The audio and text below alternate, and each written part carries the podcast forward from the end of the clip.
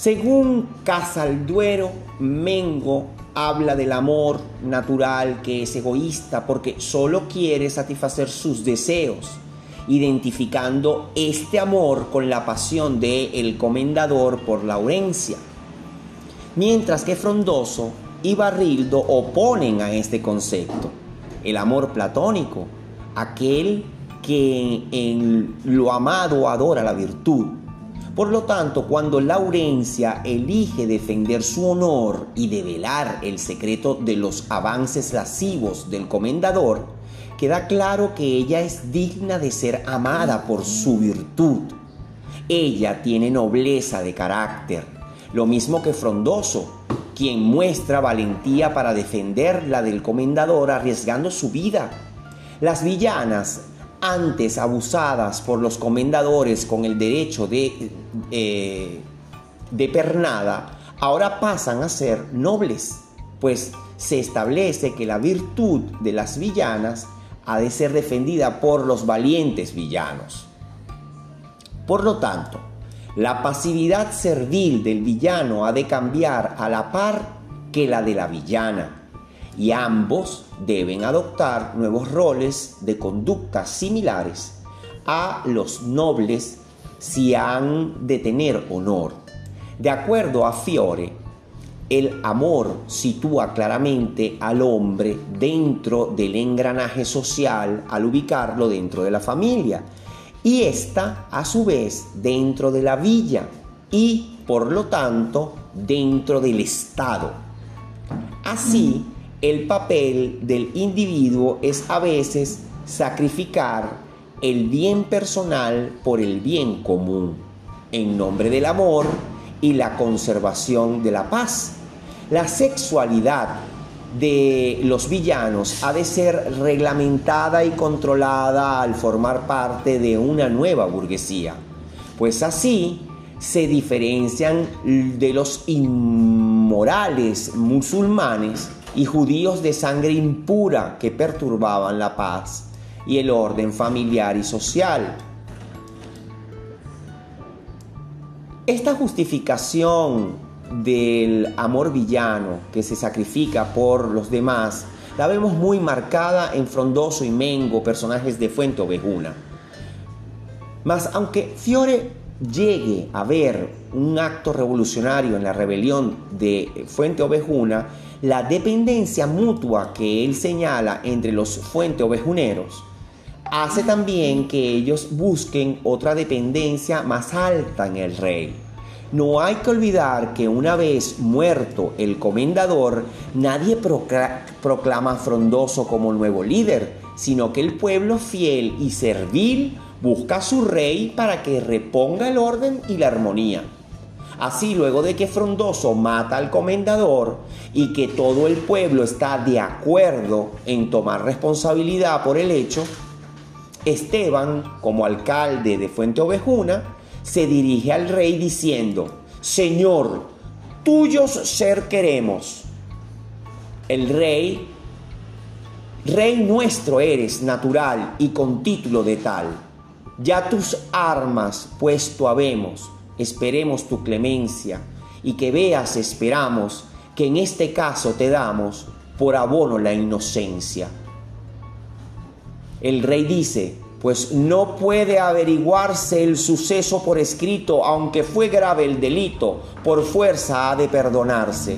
Y la villa es bien, se quede en mí, pues de mí se vale hasta ver si acaso sale comendador que la herede.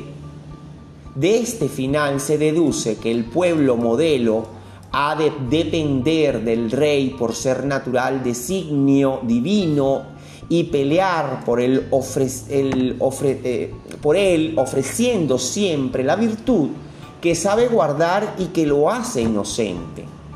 Si un villano mató a un comendador, la comedia lo justifica diciendo que fue por salvar su honor y el del pueblo entero, de donde se desprende que todos los villanos quieran hacerse responsables del crimen que limpia su honor.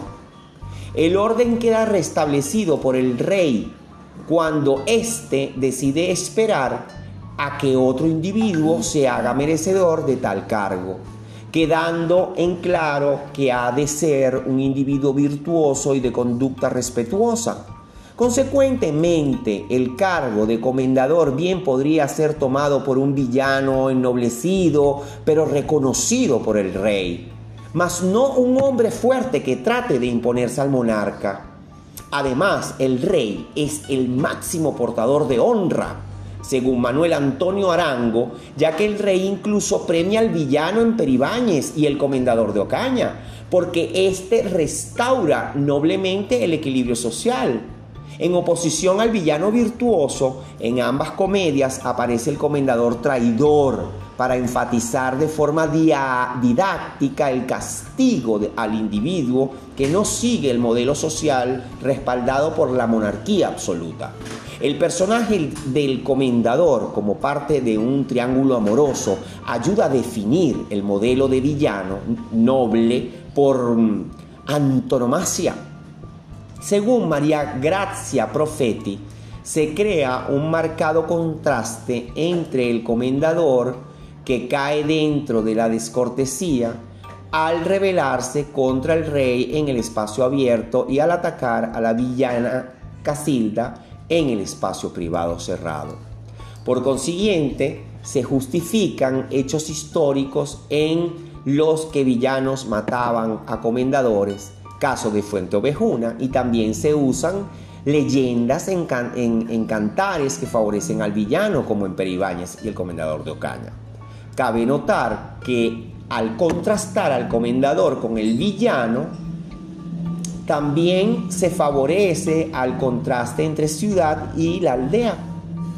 Para Arango, la figura del comendador está convertida en un símbolo de crueldad, de la lascivia y de las formas urbanas, mientras que los villanos representan las virtudes, la honradez, la nobleza del alma, y al lado el elogio. Esta forma clásica de menosprecio, de corte y alabanza de aldea sirve para enaltecer al villano y justificar la honra que se le otorga, más por cuestiones sociopolíticas que por reconocimiento real de tales características.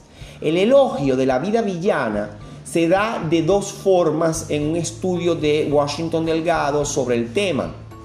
Una es como efusión lírica y otra es como central motivo dramático. Dentro de la efusión lírica se encuentran los poemas idílicos de corte eh, donde Lope mima rasgos y motivos pastoriles y cortesanos. Y por motivo dramático se refiere a que el villano se enorgullece de vivir humildemente en conformidad con el orden social establecido. Esto lo observamos cuando Peribáñez idealiza a Casilda y su vida villana mostrando al mismo tiempo el orgullo de ser villano y lo feliz que es en su estrato social, por lo que en su boda le confiesa a su amada lo siguiente, contigo Casilda tengo cuanto puedo desear y solo el pecho prevengo, en el te ha dado lugar, en el te he dado lugar, ya que a merecerte vengo. Vive en él que si un villano por la paz del alma es rey, que tú eres reina está llano, ya porque es divina ley y ya por derecho humano. Reina pues, que tan dichosa te hará el cielo, dulce esposa. En estos versos, el villano confiesa que se siente un rey en su villa y nada más desea aceptar la institución social del matrimonio y servir fielmente a su dama. Así pues, la felicidad se encuentra en el matrimonio basado en el amor entre villanos, que por ser un amor que viene por ley divina, bien podría ser el amor que se le tiene al rey o vice Dios. Esta visión endémica de la vida de los esposos villanos es muy clara cuando Laurencia describe su vida en la villa de forma idílica y más precio al mediodía ver la vaca entre las coles haciendo mil caracoles con espumosa armonía y concertar si el camino me ha llegado a causar pena, cazar una berenjena con otro tanto tocino. La palabra armonía es la clave del motivo dramático de la obra, porque Lope compara en Fuente Ovejuna el amor de pareja o entre individuos y cómo viven estos en armonía antes de la llegada del comendador. Laurencia y, Frondoso son esposos católicos o mejor dicho cristianos viejos en el contexto de la época porque indirectamente se, hacen, se hace mención al tocino y esto los hace limpios de sangre musulmana o judía. Recordemos que la Inquisición estuvo vigente entre los siglos XV y XVI, y perdón, entre los siglos XV y XIX, y aunque esta fue más benevolente con los, con los moriscos que con los judíos, Joseph Pérez afirma que la limpieza de sangre actúa como una barrera adicional de discriminación para quienes en número de cada, de cada vez mayor aspiran a los honores y a la consideración social. Asimismo, la limpieza de sangre en el villano se une a la dignificación de su trabajo agrario para ennoblecerlo. Así, la vida de trabajo arduo en el campo aparece idealizada por Lope para impulsar la agricultura en las tierras no cultivadas de España. Este aspecto es estudiado por José Prades, quien considera que Lope tiene un empeño especial en resaltar o poner de manifiesto la laboriosidad del pueblo llano y la dignidad del trabajo humano. En consecuencia, el trabajo agrícola aparece idealizado para retener al villano en el campo y a la vez hacer que éste gane su dignidad a través de su trabajo, aumentando sus riquezas con la procesión de tierras, con la posesión de tierras. Sin embargo, hay que resaltar que en las obras del Fénix sus personajes reflejan las jerarquías que existían aún entre villanos, pues aunque se reconoce como digno el trabajo de labradores, segadores hortelanos, leñadores, carboneros y otros, son los villanos ricos los que llegan a ser nobles por reconocimiento del rey al salvar el honor frente a comendadores tiranos.